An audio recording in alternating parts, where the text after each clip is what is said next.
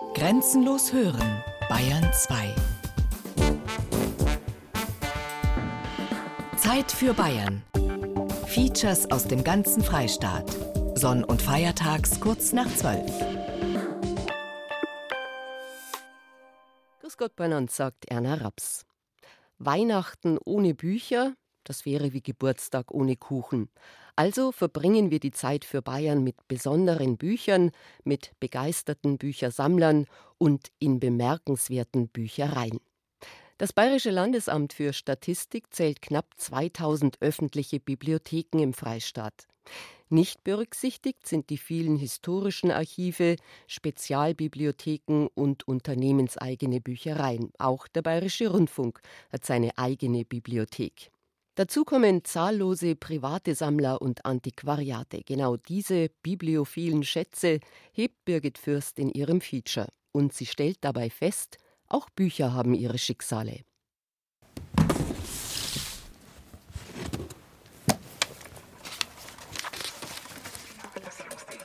Prolog. Es riecht einfach. Es hat den typischen Bibliotheksgeruch, den es meiner Meinung nach braucht für eine Bibliothek, um da irgendwie so in diese Arbeitsatmosphäre zu kommen. Schön muffig und alt.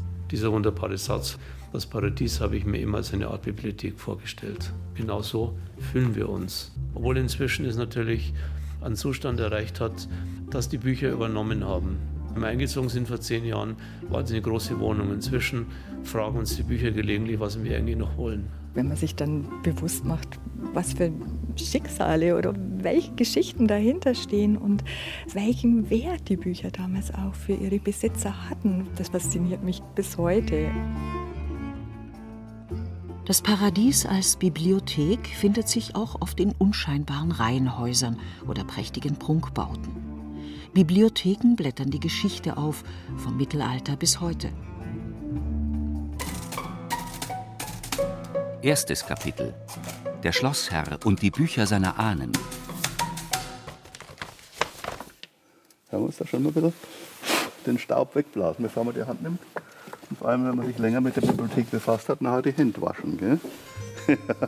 Franz Edler von Koch steht in seinem Schloss in Rohrbach bei Pfaffenhofen im Jagd- und Bibliothekssaal und zieht einen nach dem anderen seiner Schätze aus den grünen Bücherschränken mit den Glastüren. Dicht an dicht hängen die Jagdtrophäen über den Schränken. Hirschgeweihe, ein ausgestopfter Pfau, präparierte Tierköpfe und darunter etwa 3000 Bücher, in denen die Vorfahren des Schlossherrn das Wissen ihrer Zeit gesammelt haben. Dann ist hier zum Beispiel eine Gesamtausgabe von Voltaire in Französisch. Das ist auch recht schön eingebunden mit goldgeprägten Rücken.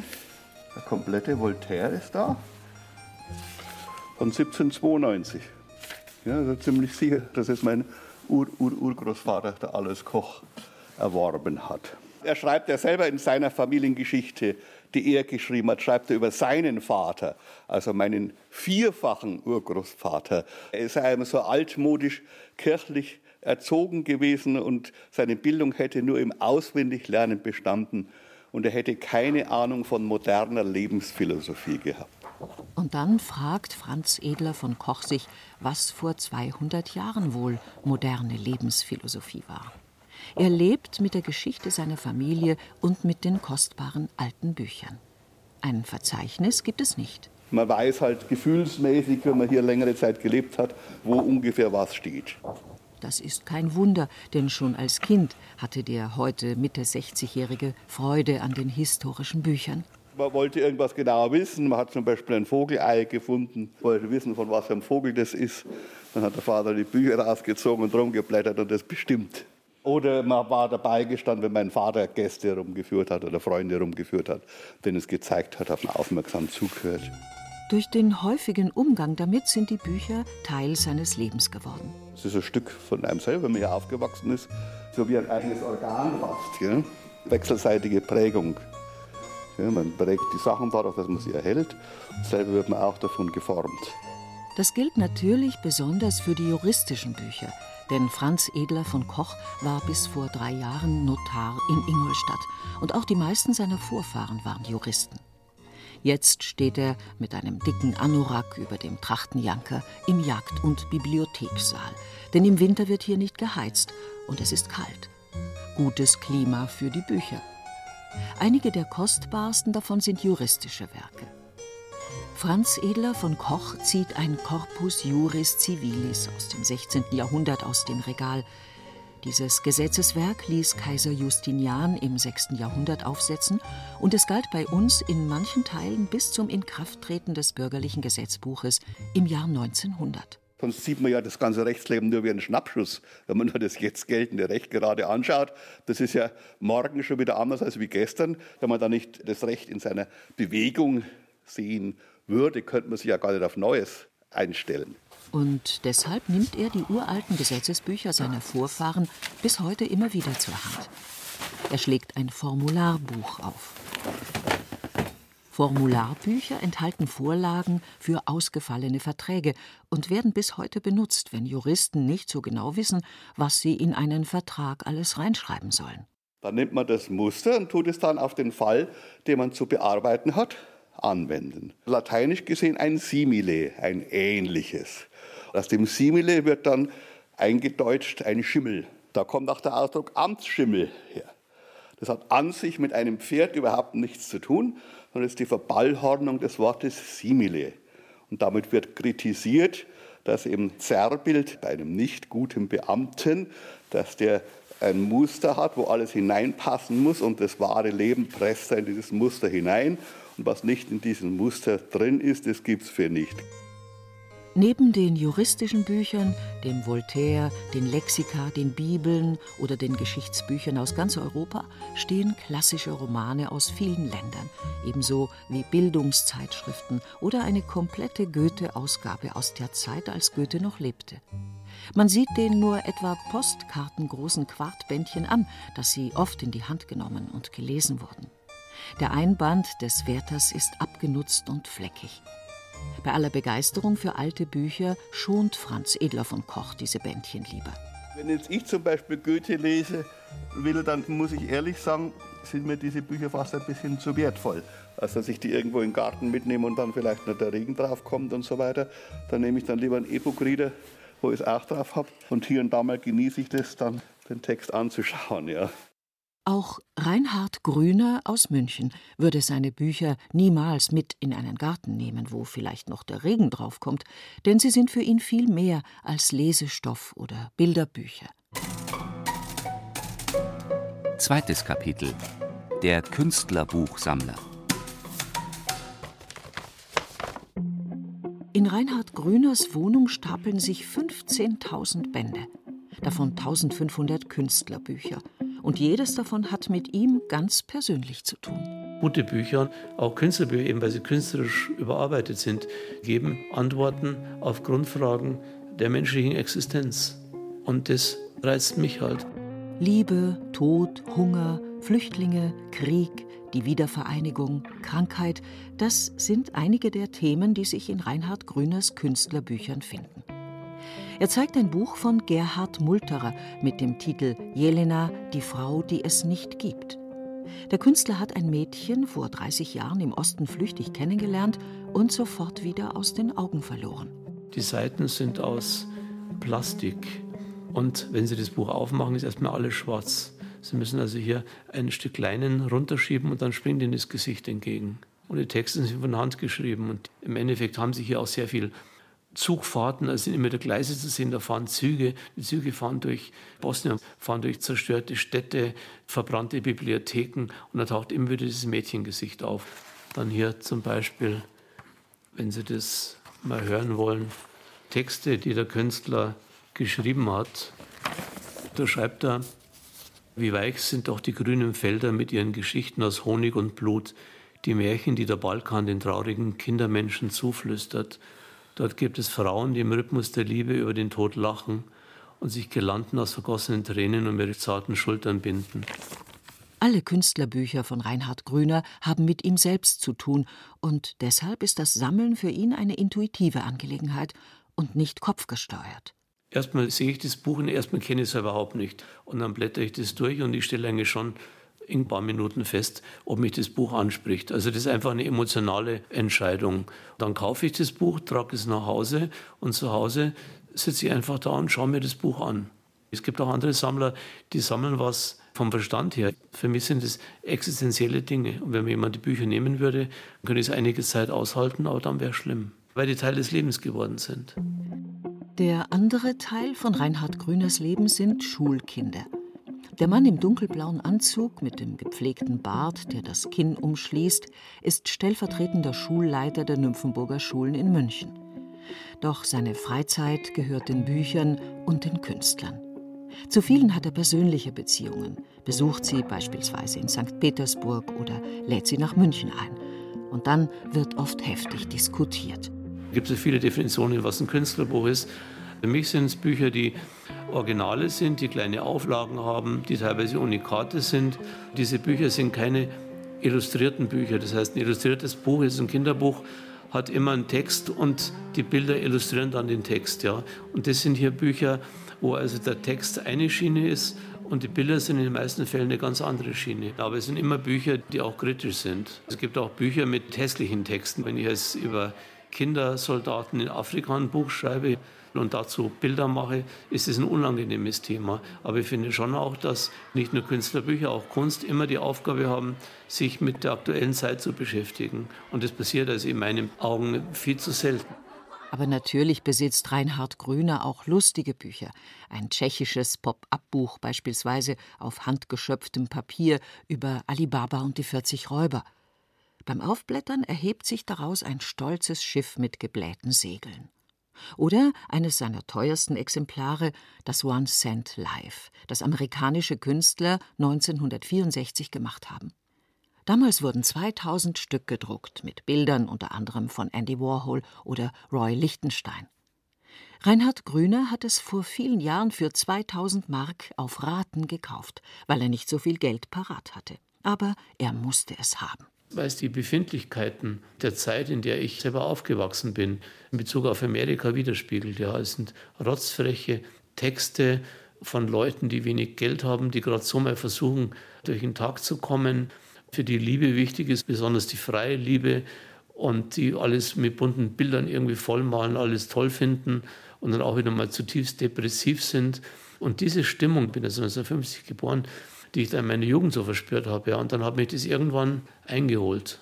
So wie in Reinhard Grüners von Büchern besetzter Wohnung seine persönliche Geschichte ablesbar ist, wird Zeitgeschichte vor allem in historischen Bibliotheken sichtbar.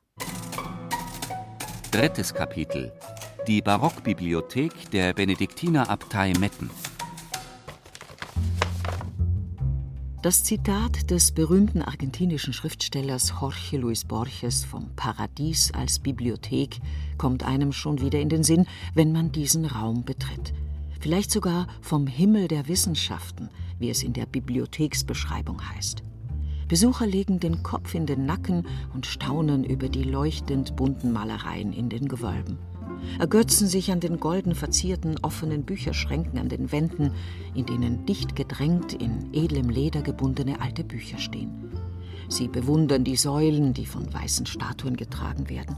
Und das alles ist lichtdurchflutet durch die großen Fenster, die so angeordnet sind, dass die Sonnenstrahlen nur auf den Boden und nicht auf die Bücher fallen. Manfred Seiler ist seit drei Jahren Bibliothekar in der Benediktinerabtei Metten und vor allem für den modernen Bereich zuständig. In die Barockbibliothek von 1720 kommt er nur selten und deshalb ist sie für ihn immer noch etwas Besonderes. Man fühlt sich vielleicht ein wenig erschlagen, aber der Raumeindruck ist gewaltig schön. Und mich zieht es natürlich immer erst auch zu den Büchern hin. Ich schaue nicht die Bilder oben an, dann ziehe ich ein Buch raus, wenn ich Zeit habe. Früher hatte ich immer sehr viel Ehrfurcht vor solchen Büchern, weil man in Lesesälen die normal nicht mal anfassen darf oder schon gar nicht ausgeliehen kriegt. Und jetzt sieht man die zuhauf und dann ist es natürlich eins von vielen. Und auch wenn es nur eins von vielen ist, hat doch jedes einzelne dieser 35.000 alten Bücher hier sein ganz eigenes Schicksal. Da steht jetzt drauf Conradus Peutinger Augustanus Juris Utriusque Doctor und dann eine Jahreszahl, was man mit 1520 übersetzen muss. Also das hat einmal dem Universalgelehrten Konrad Peutinger gehört, der Ratsherr war in Augsburg, einer dieser berühmten Humanisten. Und der hat sich in jedes Buch, was er besessen hat, sein Wappen ex libris reingeklebt. Aber das ist nicht direkt von dieser Familie Peutinger an uns gekommen. Das hat scheinbar später das Jesuitenkloster in Augsburg geerbt. Und von den schwäbischen Klöstern kam sehr viel nach 1830 nach Metten. Und so haben wir das dann bekommen können. Konrad Peutinger war nicht nur Augsburger Ratsherr und Stadtschreiber, sondern hat auch Kaiser beraten, unter anderem Karl V. Ein wirklich großer Mann seiner Zeit. Und in Metten steht seine Gesamtausgabe aller Werke des heiligen Augustinus in sechs großen, schweren Bänden. Und man findet seine persönlichen Spuren darin. Der Universalgelehrte hat vor fast 500 Jahren viele Zeilen unterstrichen und Randnotizen hineingeschrieben und manchmal einen Hinweisfinger gezeichnet. Hier sieht man zum Beispiel diesen Finger als Hinweis, da ist ein besonderer Satz. Diese damaligen Humanisten, die konnten ja fließend Latein, das war ja die Wissenschaftssprache der Zeit, so wie heute Englisch. Der weit über Bayern hinaus bekannte barocke Bibliothekssaal in Metten entstand um 1720. Damals erlebt die Benediktinerabtei eine Blütezeit, die der österreichische Erbfolgekrieg beendet. Solche Aufs und Abs hatte das Kloster bis dahin immer wieder erlebt. Gegründet 792, säkularisiert es Herzog Arnulf im 10. Jahrhundert. Es wird wieder besiedelt, brennt ab, wird wieder aufgebaut, geplündert, wiedererrichtet und so weiter und so weiter. Der letzte dramatische Einschnitt ist 1803 die Säkularisation unter dem bayerischen Kurfürsten Maximilian IV. Damals werden fast alle Klöster in Bayern aufgehoben, die Bibliotheken geplündert. Dramatische Tage für die Mönche, deren wichtigstes Kulturgut verloren geht. Die wertvollsten Bücher, vor allem die mittelalterlichen Handschriften und Inkunabeln, sichert sich die Staatsbibliothek in München. Scheinbar wertlose Gebetbücher wirft man zum Ausbessern von Straßen in die Löcher. Der Großteil der Bücher bayerischer Klöster aber wird auf Provinzialbibliotheken verteilt. Metten hatte Glück. Schon 1830 erlaubt König Ludwig, dass wieder Mönche hierher kommen, in das erste in Bayern wiedereröffnete Benediktinerkloster. Und auch Bücher kommen zurück, nur etwa 300 aus der alten Bibliothek, viel mehr von Nachlässen ehemaliger Benediktiner und aus anderen aufgelösten Klosterbibliotheken, wie etwa aus Roggenburg, Augsburg oder Memmingen. Auch auf den alten Bänden von Konrad Peutinger ist ihr weiter Weg abzulesen. Da hat sich die Klosterbibliothek in Augsburg direkt auf dem Schnitt verewigt weil die Bücher sind ja in der damaligen Zeit nicht so eingereiht gewesen wie heute, sondern teilweise einfach mal so gelegen auf dem Tisch. Und dann weiß man gleich, das ist jetzt ein Besitzeintrag auf der Seite, aber in der Regel steht da drauf, was im Buch drin steht. Also Autor oder ein Teil des Titels. Die wollten sicher gehen, dass man überall sieht, das gehört uns. Der junge Bibliothekar Manfred Seiler ist aber nicht nur Herr über die 35.000 Bücher der Barockbibliothek, sondern muss sich noch um rund 200.000 weitere Bücher kümmern. Sie stehen in der 2009 eröffneten neuen Bibliothek im ehemaligen Internatsspeisesaal. Und auch diese neue Bibliothek ist sehenswert. Anstatt barocker Schnitzereien ziehen sich Bänder aus buntem Glas am oberen Ende der Regale durch den Raum. Eingraviert sind Sprüche aus der Benediktsregel, aus der Enzyklika von Papst Benedikt, Botschaften aus der Heiligen Schrift. Die Farben der Glaskörper haben diese Bewandtnis. Zum Beispiel Gelb steht für den Gäuboden, weil hier hat man ja drei Landschaftstypen. Gäuboden, dann Grün für den Bayerischen Wald und Blau steht dann für die Donau. Und das sind einfach die drei Hauptfarben, die hier in dieser Front erscheinen. 1803 kommen die Klosterbücher in Provinzialbibliotheken, um sie der Öffentlichkeit zugänglich zu machen. Eine der schönsten davon stammt wie die Mettener Bibliothek aus der Barockzeit. Viertes Kapitel Die Provinzialbibliothek in Amberg Sapientia Sedes, Sitz der Weisheit, steht in goldenen Lettern im Medaillon über der Tür zum Bibliothekssaal der Jesuiten in Amberg. Natürlich wurde auch ihr Kolleg 1803 aufgelöst, aber die Bibliothek blieb als Provinzialbibliothek bestehen und wurde mit Büchern aus den Oberpfälzer Klöstern wie Walzassen, Ensdorf oder Speinshardt bestückt. Die Mönche hätten vermutlich gesagt: mit gestohlenen Büchern. Das Ambiente, die Atmosphäre, die finde ich ganz einzigartig, weil es ein barocker Raum ist, aber dennoch nicht so überladen mit übermäßigem Prunk ausgestattet ist, sondern es hat eine sehr angenehme Atmosphäre. Man fühlt sich sofort um Jahrhunderte zurückversetzt, aber es strahlt auch so eine Ruhe und Ernsthaftigkeit aus. Also es war immer eher eine Arbeitsbibliothek als eine Prunk- oder Schaubibliothek. Die Decken sind mit weißem Stuck verziert. Die Regale sind zwar mit Schnitzereien geschmückt, aber nicht vergoldet und deshalb wirken sie edel, aber schlicht. Bibliotheksleiterin Siglinde Kurz veranstaltet im historischen Saal gerne Konzerte, Vorträge oder Ausstellungen, um Interessierten diesen stimmungsvollen, sonst nicht zugänglichen Raum zu zeigen.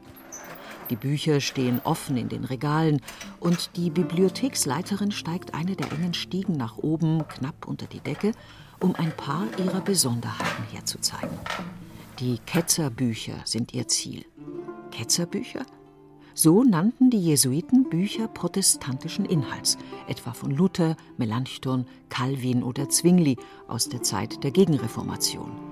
Das vorher protestantische Amberg wurde 1621 wieder katholisch gemacht und dafür waren die Jesuiten zuständig. Die Bürger wurden vor die Wahl gestellt, den katholischen Glauben anzunehmen oder die Stadt zu verlassen. Viele reiche Bürger haben das natürlich auch gemacht, sind nach Nürnberg oder andere evangelische Städte ausgewandert. Aber manche mussten natürlich auch hier bleiben und die mussten sich von ihren unkatholischen Büchern trennen. 1628 werden die Ketzerbücher vor den Toren der Stadt Amberg verbrannt. Zehntausend Bände wirft man ins Feuer. Was es für die Menschen bedeutet haben mag, ihre kostbaren Bücher in Flammen aufgehen zu sehen, können wir heute kaum nachvollziehen. Großformatige Bibeln etwa waren so wertvoll, dass Handwerker im ganzen Leben nicht genug Geld verdienen konnten, um sich eine zu leisten. Siglinde Kurz holt einen schweren, dicken Schinken aus dem Regal. Er hat Metallbuckel an den Ecken und in der Mitte und Schließen an den Seiten, damit die Buchdeckel den Buchblock fest zusammenhalten. Man sieht schon am Bucheinband, welchen Wert, welchen Stellenwert ein Buch hatte. Man verpackt es sozusagen ganz, ganz sorgfältig und auch schön. Also die Buchgestaltung ist natürlich auch ganz, ganz wichtig und konnte ja auch von dem Eigentümer in Auftrag gegeben werden. Also jedes Buch ist ja hier ein Unikat. Es ist ja nicht so wie unsere heutigen Bücher, sondern jedes Buch hat einen ganz individuellen Einband. Doch dieser Band aus der Frühzeit des Buchdrucks ist nicht nur wertvoll, sondern hat eine ganz besondere Geschichte. Er hatte einiges durchgemacht und Stockflecken auf den ersten Seiten geben Zeugnis davon. Anfang des 18. Jahrhunderts wurde er in der Krypta neben allerlei Gebein in Walderbach gefunden. Ein Mönch hat dieses Buch vielleicht vor Hussiteneinfällen im Keller in der Krypta versteckt und erst viele hundert Jahre später ist es wieder entdeckt worden.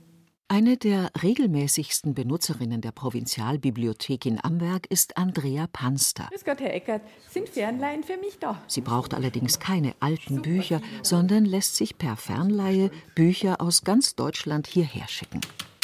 Das sind die Startdatum. Kann nicht so schlecht sagen, aber Sie wissen ja etwa eine Woche. Andrea Panster ist Übersetzerin und benötigt viele Bücher für ihre Recherchen. Als sie beispielsweise eine Reihe von Yoga-Büchern eines amerikanischen Yogalehrers ins Deutsche übersetzt hat, brauchte sie dazu Sekundärliteratur.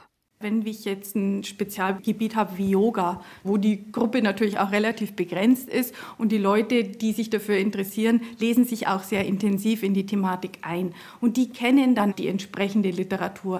Und wenn jetzt dann ein wichtiges Zitat in einem der Bücher meines Autors erscheint, ich dann rangehen muss, dann gucke ich natürlich, ist dieses Buch schon übersetzt? Und dann nehme ich dieses Zitat auch raus, weil es wäre natürlich auch verwirrend für die Leser, wenn die sagen, ja Moment, äh, das Buch habe ich doch im Schrank und wieso steht da ganz was anderes drin? Die Übersetzerin ist froh, dass sie über die Provinzialbibliothek Amberg mit allen wissenschaftlichen Bibliotheken in Deutschland vernetzt ist und sie so jedes Buch innerhalb einer Woche bekommen kann. Genau diese Fernleihe ist einer der Arbeitsschwerpunkte hier. Dazu kommt unter anderem die Betreuung von Gymnasiasten, die wissenschaftliches Arbeiten lernen sollen, oder das Sammeln deutschsprachiger Literatur aus den Geistes- und Kulturwissenschaften, auf die man hier spezialisiert ist. Fünftes Kapitel. Die Antiquare Christian Strobel und Axel Strasser aus Irsi. Die wichtigste Geschichte eines Antiquars ist ja erstens mal das Auswählen. Der Antiquar, der sucht einfach die Dinge aus, die ihm relevant erscheinen. Und um diese Sachen zu bewerten, muss ich ja erstmal wissen, ist das Buch die Erstausgabe, ist das Buch vollständig, wie viele Tafeln, wie viele Kupferstiche gehören da hinein. Und da muss ich einfach äh, Handbibliothek haben. Diese Handbibliothek umfasst bei Christian Strobel einen ganzen Raum. Regale an den Wänden, Regale mitten im Raum.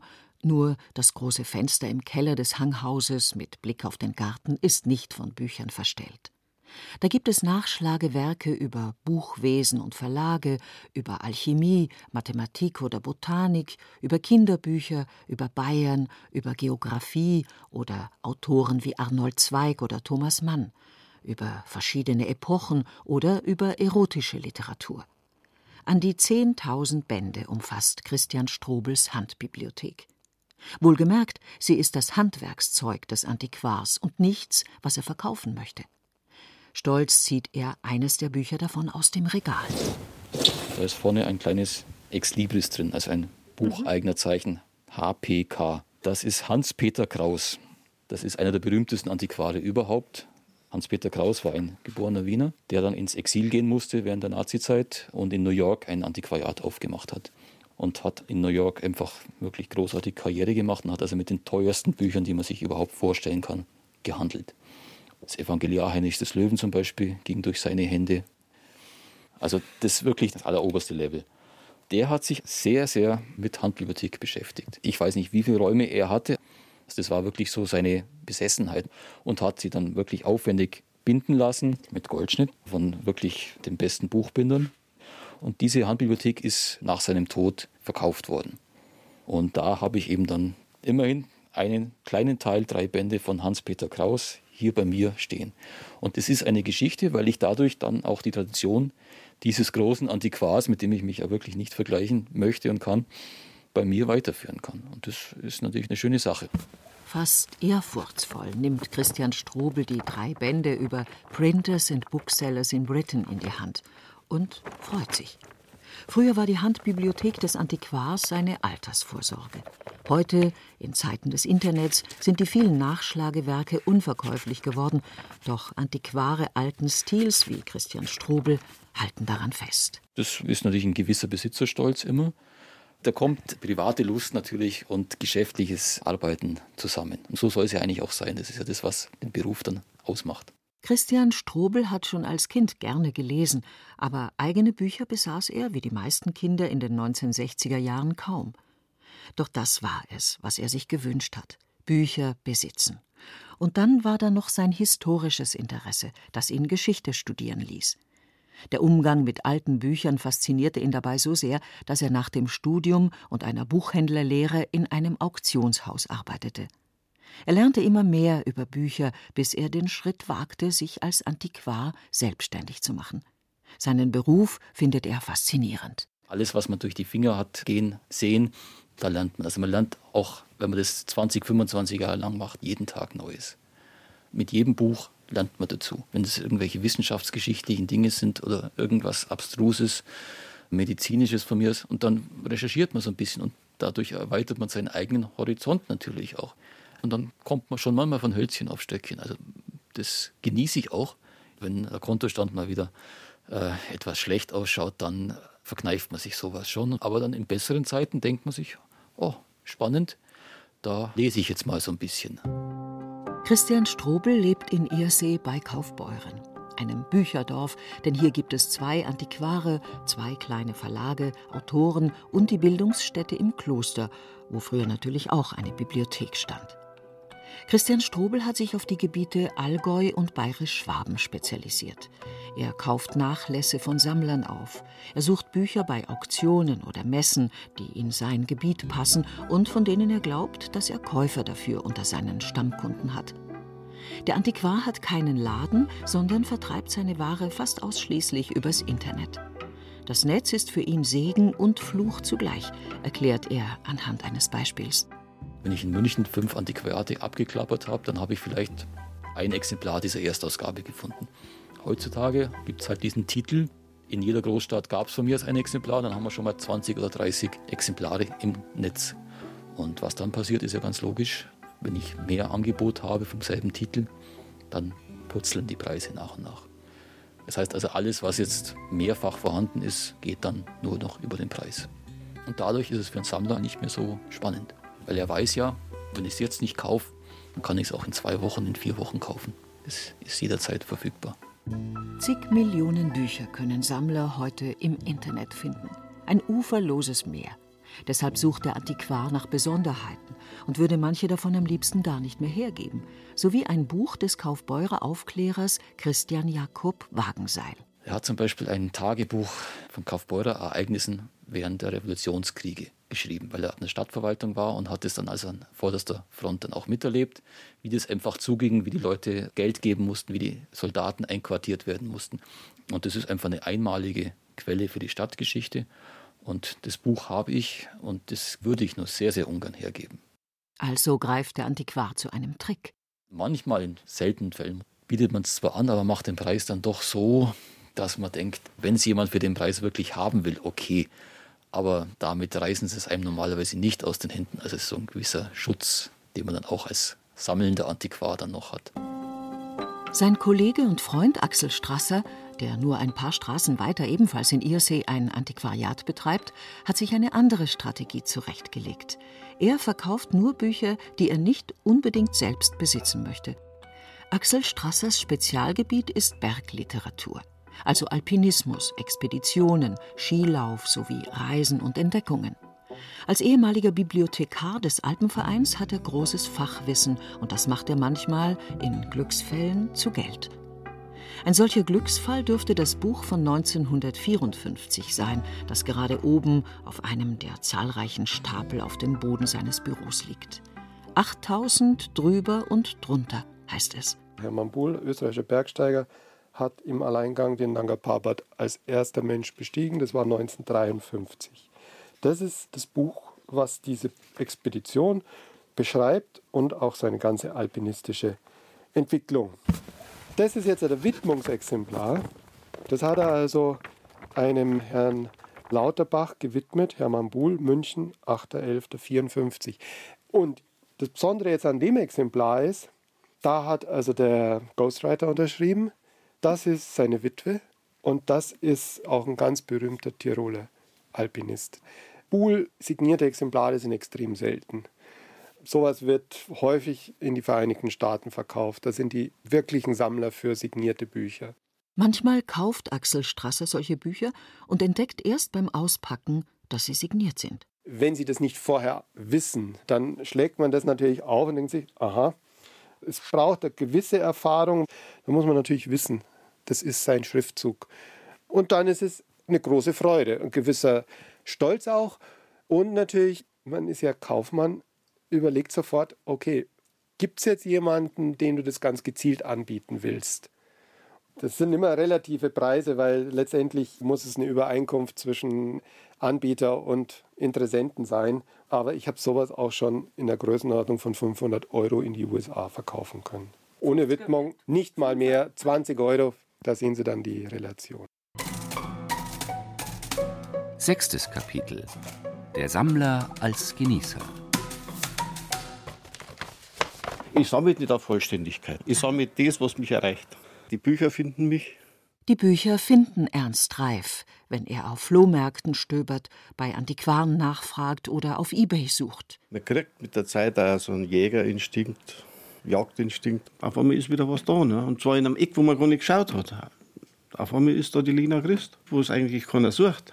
Solche Sachen, da muss man gleich am Anfang drauf kommen, weil sonst sind sie weg. Das ist Zufall, das ist Glück, Dusel, wie man es nennt. Ne? Oder dass man das Buch gesucht hat. Ernst Reif sammelt bayerische Literatur. Zum Beispiel von Ludwig Thoma, Karl Valentin, Josef Ruderer, Emmerenz Meyer oder Oskar Maria Graf. Die Gesamtausgaben dürfen im Wohnzimmer stehen, auf Regalen über der Couch und an der gegenüberliegenden Wand. Einige davon sind verdeckt von gläsernen Briefbeschwerern oder Fotos der Enkelkinder. Da ist jetzt das Foto von meinen zwei Schätze. Um einen besonderen Schatz herausziehen zu können, muss Ernst Reif das Foto erstmal ein Stück zur Seite rücken. Er macht es spannend. Das ist vor kurzem erst in meine Sammlung gekommen. Das ist schon eine extreme Besonderheit. Das ist wie neu, das hat auch seinen Grund. Das ist nämlich sehr gut aufgekommen gewesen. So, jetzt schauen Sie mal. Ernst Reif schlägt fast ehrfürchtig das postkartengroße Büchlein im grauen Pappeinband auf, und da ist zu lesen Ihrer Majestät, der Königin Maria Theresia von Bayern, alleruntertänigst in Ehrfurcht, München, Weihnachten 1915, Lena Christ. Der Sammler lächelt triumphierend. Diese drei Bücher, die waren in den Schuber drin, die habe ich vom Antiquar in München, aber zu einem ja, menschlichen Preis, im unteren dreistelligen Bereich. Also mehr gebe ich nicht aus. Ich bin da ein bisschen ein sparsamer Mensch. Von der Verfasserin zu Christ 1915, Theresa. Laut dem Antiquar wäre das handschriftlich der Besitzvermerk von der Königin Theresa. Also das sind, das sind Dokumente. Ne? Die drei kleinen Büchlein waren also im Privatbesitz der letzten bayerischen Königin. Und Ernst Reif strahlt. Sowas sind natürlich Glücksfälle für einen Sammler. Noch ist Ernst Reif nur in seiner Freizeit Büchersammler. Er arbeitet für den Kommunalen Prüfungsverband und verbringt seine Tage damit, die Finanzen von Gemeinden, Städten oder Bezirken überall in Bayern zu prüfen. Ich lese ja nicht bloß alte Bücher, ich habe da in meiner Reisetasche ständig ein paar Bücher drin, die aufs Lesen warten. Sachbücher, Romane auch. Ich orientiere mich da ein bisschen an der SWR-Bestenliste, Deutsche Buchpreis auf der Frankfurter Buchmesse. Das ist Standardprogramm. Ne? Und weil er so viel liest, breiten sich auch in seinem Haus die Bücher immer mehr aus. Nur in der gemütlichen Wohnküche steht ein Regal mit Spielsachen für die Enkel, ohne Bücher. Gerda Reif hat sich daran gewöhnt, dass ein Regal nach dem anderen dazukommt. Ab und zu sage ich dann mal wieder, jetzt langt es, jetzt hör mal ein bisschen auf. Man gewöhnt sich. Nein, ich hätte noch ein paar Ideen, wo man noch was hinschicken Ich werde schon noch ein paar Regale bauen. Aber wie da jetzt, halt, ich muss ja froh sein, dass ich mal eins kriege, was mir gehört. Natürlich hat Ernst Reif nach dem Auszug eines seiner zwei Söhne dessen Kinderzimmer sofort zur Bibliothek umfunktioniert. Hier stapeln sich Bücher am Boden und in den rundum laufenden Regalen. Nur der gemütliche, abgenutzte Lehnsessel ist frei und lädt ein zum sich hinsetzen und schmökern. Ich sag halt, hast du Mut, du erst einmal die aufräumen, sortieren. Ich bin halt dauernd am Sortieren. Und wenn ich es fertig sortiert habe, dann geht es wieder Dann sortiert er wieder um. Ja. Weil ein Sammler aber ein spezieller Mensch ist, kann man ihm nicht so einfach ein paar Bücher zu Weihnachten schenken. Gerda Reif hat deshalb zu einem Trick gegriffen. Ich habe es einmal so gemacht, dass er welche bestellt hat, die habe ich verschwinden lassen und habe es für Weihnachten aufgehoben. Da hat er dort angerufen, ob der die nicht wegschickt.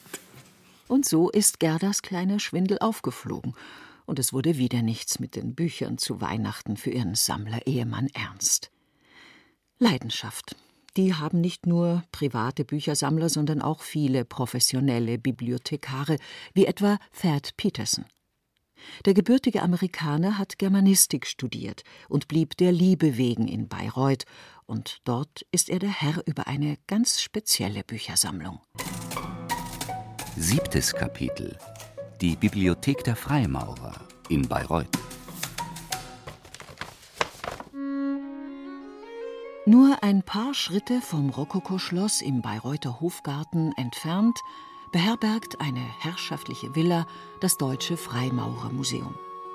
Im geheimnisvoll dunkel gehaltenen Ausstellungsraum leuchten in den Vitrinen alte Stiche, Steinmetzwerkzeuge, Bücher und vor allem immer wieder die Erkennungszeichen der Freimaurer, Winkel und Zirkel. Wir bauen den Tempel der Humanität und jeder Freimaurer ist ein Stein in dieser eigenen Tempel der Humanität.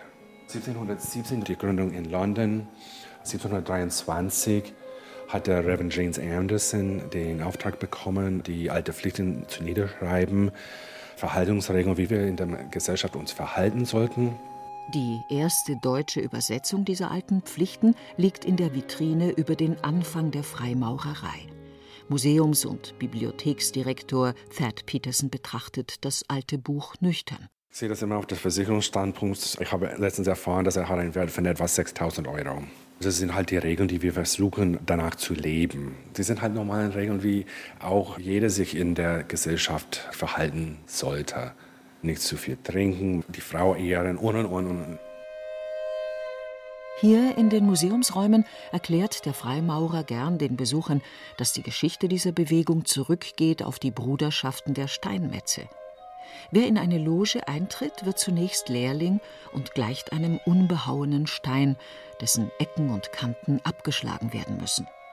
Nach und nach werden die Werkzeuge feiner und der Mensch, der danach strebt, nähert sich der Vollkommenheit. Durch geistige Arbeit, regelmäßige Treffen und Rituale in den Logen lernt der Freimaurer immer besser, sich selbst zu erkennen und an seinen Schwächen und Fehlern zu arbeiten. Viel seltener als durchs Museum führt Thad Peterson Gäste hinunter in den Keller, in die Bibliothek. Das Archiv und Bibliothek ist alles hier unten.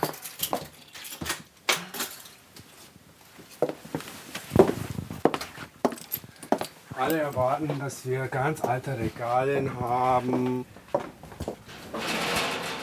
Enttäuschend nüchtern ist der mit Rollregalen vollgestellte Kellerraum mit weißem Fliesenboden und Neonröhren an der Decke.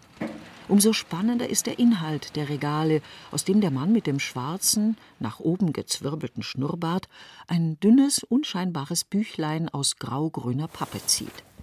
Herders Beurteilung des Rituales steht in Goldlettern darauf. Herders schriftliche Notizen über die Rituale um 1800 auch. Ich glaube, das ist 1802.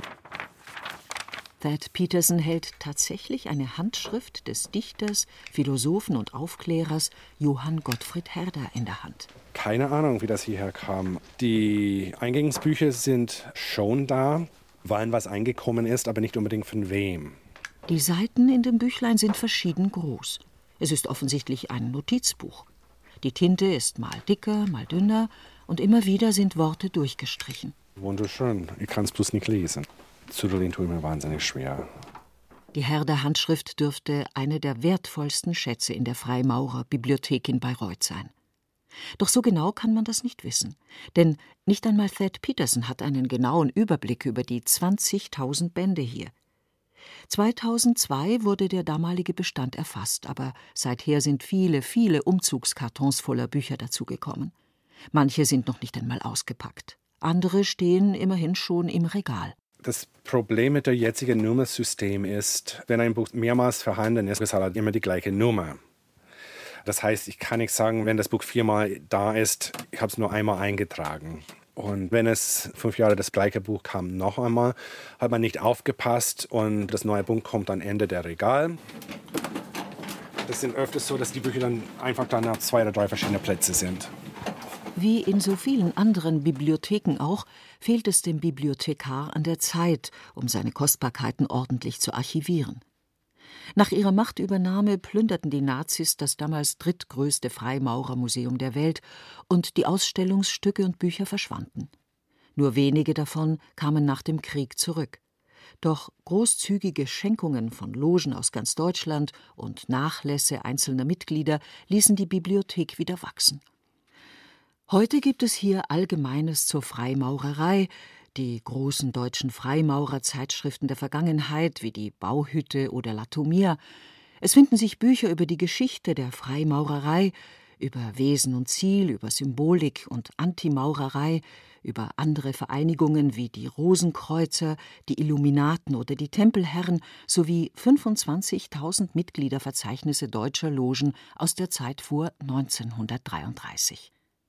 Für Nicht-Freimaurer mag das langweilig klingen. Thad Peterson aber findet hier seine Erfüllung. Hobby zum Beruf. Es ist schön. Freilich ist es toll. Es ist mein Beruf geworden. Auch Klaus Wiebelitz und Christina Block haben in einer sehr speziellen Sammlung 80 Kilometer südlich von Bayreuth in Nürnberg ihren Traumberuf gefunden. Und auch sie kämpfen mit einer Bücherflut, die kaum zu bewältigen ist. Achtes Kapitel. Die Bibliothek im Deutsche Bahn Verkehrsmuseum man fühlt sich hier so richtig auch wie in 1925 zur Gründung. Man sitzt auf denselben Stühlen. Und die Bände, die es seit 1840 für die Eisenbahn gab, die damals geschrieben worden sind, hier eingelagert worden sind, die können Sie auch heute noch hier anschauen. Das Wertvolle ist natürlich, dass Sie die gesamte Entwicklung der Eisenbahn sehen können. Die Pioniere, die 1835 die erste Eisenbahn fahren lassen, die ja noch in England geguckt haben. Wie fahren denn die Engländer mit der Eisenbahn? Die haben das ganze Wissen nach Deutschland geholt. Das wurde niedergeschrieben, erstmal in Zeitschriften. Diese Zeitschriften sind hier gebunden, vorliegend. Später wurde das natürlich in Büchern festgehalten.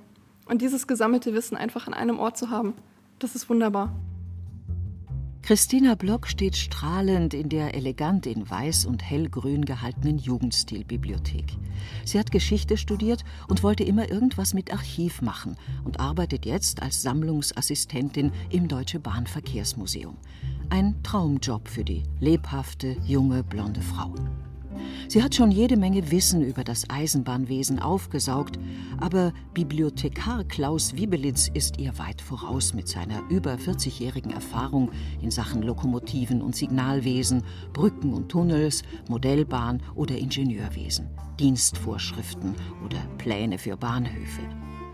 90 Jahre sind Museum und Bibliothek alt und fast die Hälfte dieser Zeit kümmert sich Klaus Wiebelitz um die gedruckten Schätze.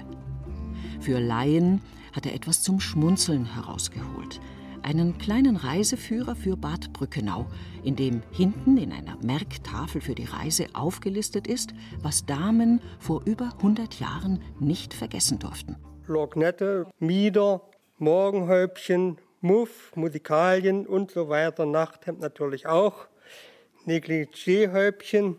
Und jetzt können Sie ja für die Herren was durchlesen. Schutzbrille für Gletscherwanderung, Schuhanzieher, Schuhknöpfer, Revolver, Reisemütze und dergleichen mehr. Während vor dem inneren Auge das Bild von einem holzgetäfelten, mit rotem Samt ausgestatteten Reisewagen entsteht, in dem eine Zofe ihrer Dame das Korsett aufknöpft, holt Klaus Wiebelitz seine Bibliotheksbesucher wieder zurück in die Gegenwart. Die meisten seiner Bücher laden nämlich viel weniger zum Träumen ein, sondern sind techniklastig und lassen höchstens Ingenieurherzen höher schlagen. Es gibt aber auch Sozialgeschichtliches hier, etwa das Taschenbuch des Bahnarztes. Klaus Wiebelitz ist Herr über insgesamt 150.000 Bücher. Doch nur rund 100.000 davon sind bis heute im Computer erfasst. Nach der Wiedervereinigung und der Privatisierung der Bahn vor über 20 Jahren kamen alle Bücher aus Bibliotheken der früheren Reichsbahn oder den Bundesbahndirektionen nach Nürnberg. Ganze LKW-Ladungen voller Bücher standen vor der Tür. Kartons sind mittlerweile passé, das steht alles in Regalen drin. Mein Kollege wollte das alles in Kartons lassen, dann hätte ich ja überhaupt nicht gewusst, was ist denn überhaupt drin. Und da habe ich gesagt, nein, ich muss wissen, was ich an Bestand habe, habe das praktisch Stück für Stück wieder aus den Kartons rausgenommen und in die Regale reingestellt und natürlich gleichzeitig auch verzeichnet. Und bei der Verzeichnung bin ich jetzt bei etwa 100.000 angekommen. Genau wie bei Thad Peterson vom Freimaurermuseum oder Manfred Seiler von der Benediktinerabtei Metten ist für die nicht verzeichneten Bücher der wichtigste Katalog das Gehirn des jeweiligen Bibliothekars. Klaus Wiebelitz hat zumindest eine vage Ahnung in seinem Kopf, was sich in den 50.000 noch nicht schriftlich erfassten Bänden alles versteckt. Bei Recherchen von Modellbahnbauern, die Pläne für eine bestimmte Baureihe suchen, oder anderen Forschern und Studenten, weiß er fast immer, wo er hingreifen muss. Heute ist Edmund Flatt aus England zu Gast. Er hat früher in der Flugzeugindustrie gearbeitet und studiert jetzt Geschichte. Sein Thema ist die europäische Wirtschaftsgeschichte im 19. Jahrhundert. Er möchte wissen, wie wichtig die Eisenbahnen in Deutschland im 19. Jahrhundert für die Industrialisierung waren. Ich wollte sehen, ob es noch andere als die bekannten Gründe für wirtschaftliche Aktivitäten hier gibt. Und ich glaubte, dass der Verein deutscher Eisenbahnverwaltungen Informationen enthüllen könnte, die hilfreich sind für meine Forschungen. Und deshalb haben wir hier die Festschrift des Vereins deutscher Eisenbahnverwaltungen in den ersten 15 Jahren seines Bestehens. Und wir haben hier die Protokolle verschiedener Treffen und Kopien der Vereinszeitschrift. Also there are copies of the newspaper of the Verein. Mit zwei dicken deutsch-englischen Wörterbüchern sitzt der Engländer in der Bahnbibliothek und blättert in den alten Quellen. Uh, es ist wie Gold suchen. Da gibt es eine Menge Steine. Aber wenn du ein kleines Nugget findest, ist es wunderbar. Es ist eine große Herausforderung. Trotz der großen Herausforderung genießt Edmund Flatt aus England seine Arbeit in der Jugendstilbibliothek in Nürnberg. Zuallererst ist es hier stimmungsvoll. Die Bibliothek hat eine Atmosphäre, die sich für den Forscher, den Studenten angenehm anfühlt.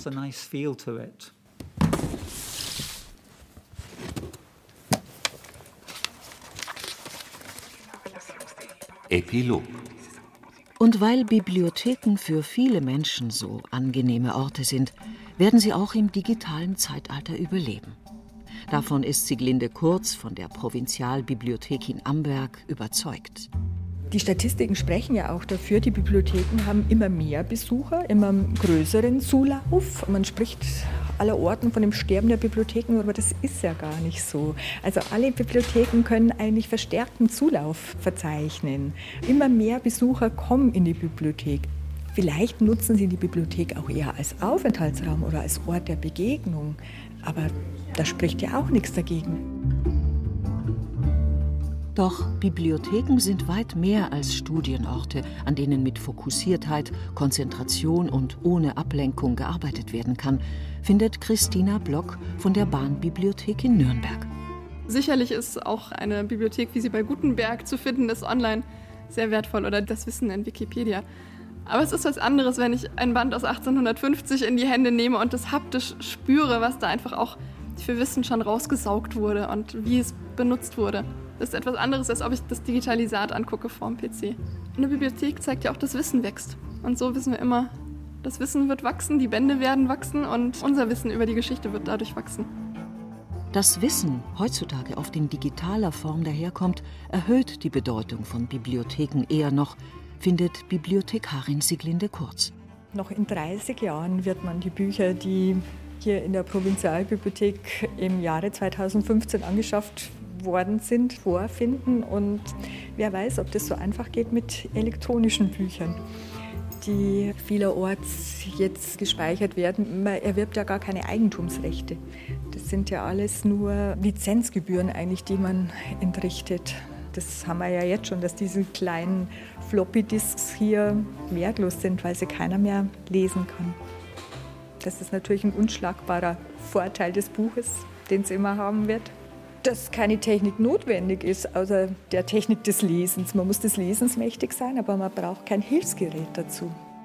Und so bleiben auch bayerische Bibliotheken in Zukunft Gedächtnisse der Menschheit, wie George Bernard Shaw über die Bibliothek von Alexandria sagte. Und Büchersammler bleiben besondere Menschen. Denn es gilt, was Cicero schon vor über 2000 Jahren sagte. Einem Haus eine Bibliothek hinzuzufügen heißt, dem Haus eine Seele zu geben.